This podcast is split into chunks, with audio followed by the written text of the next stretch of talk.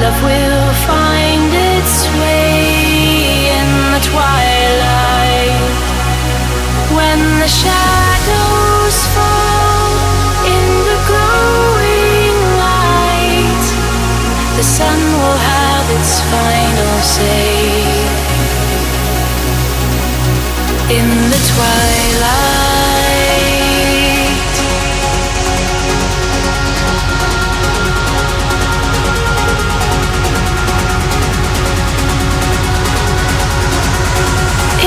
It's wrong.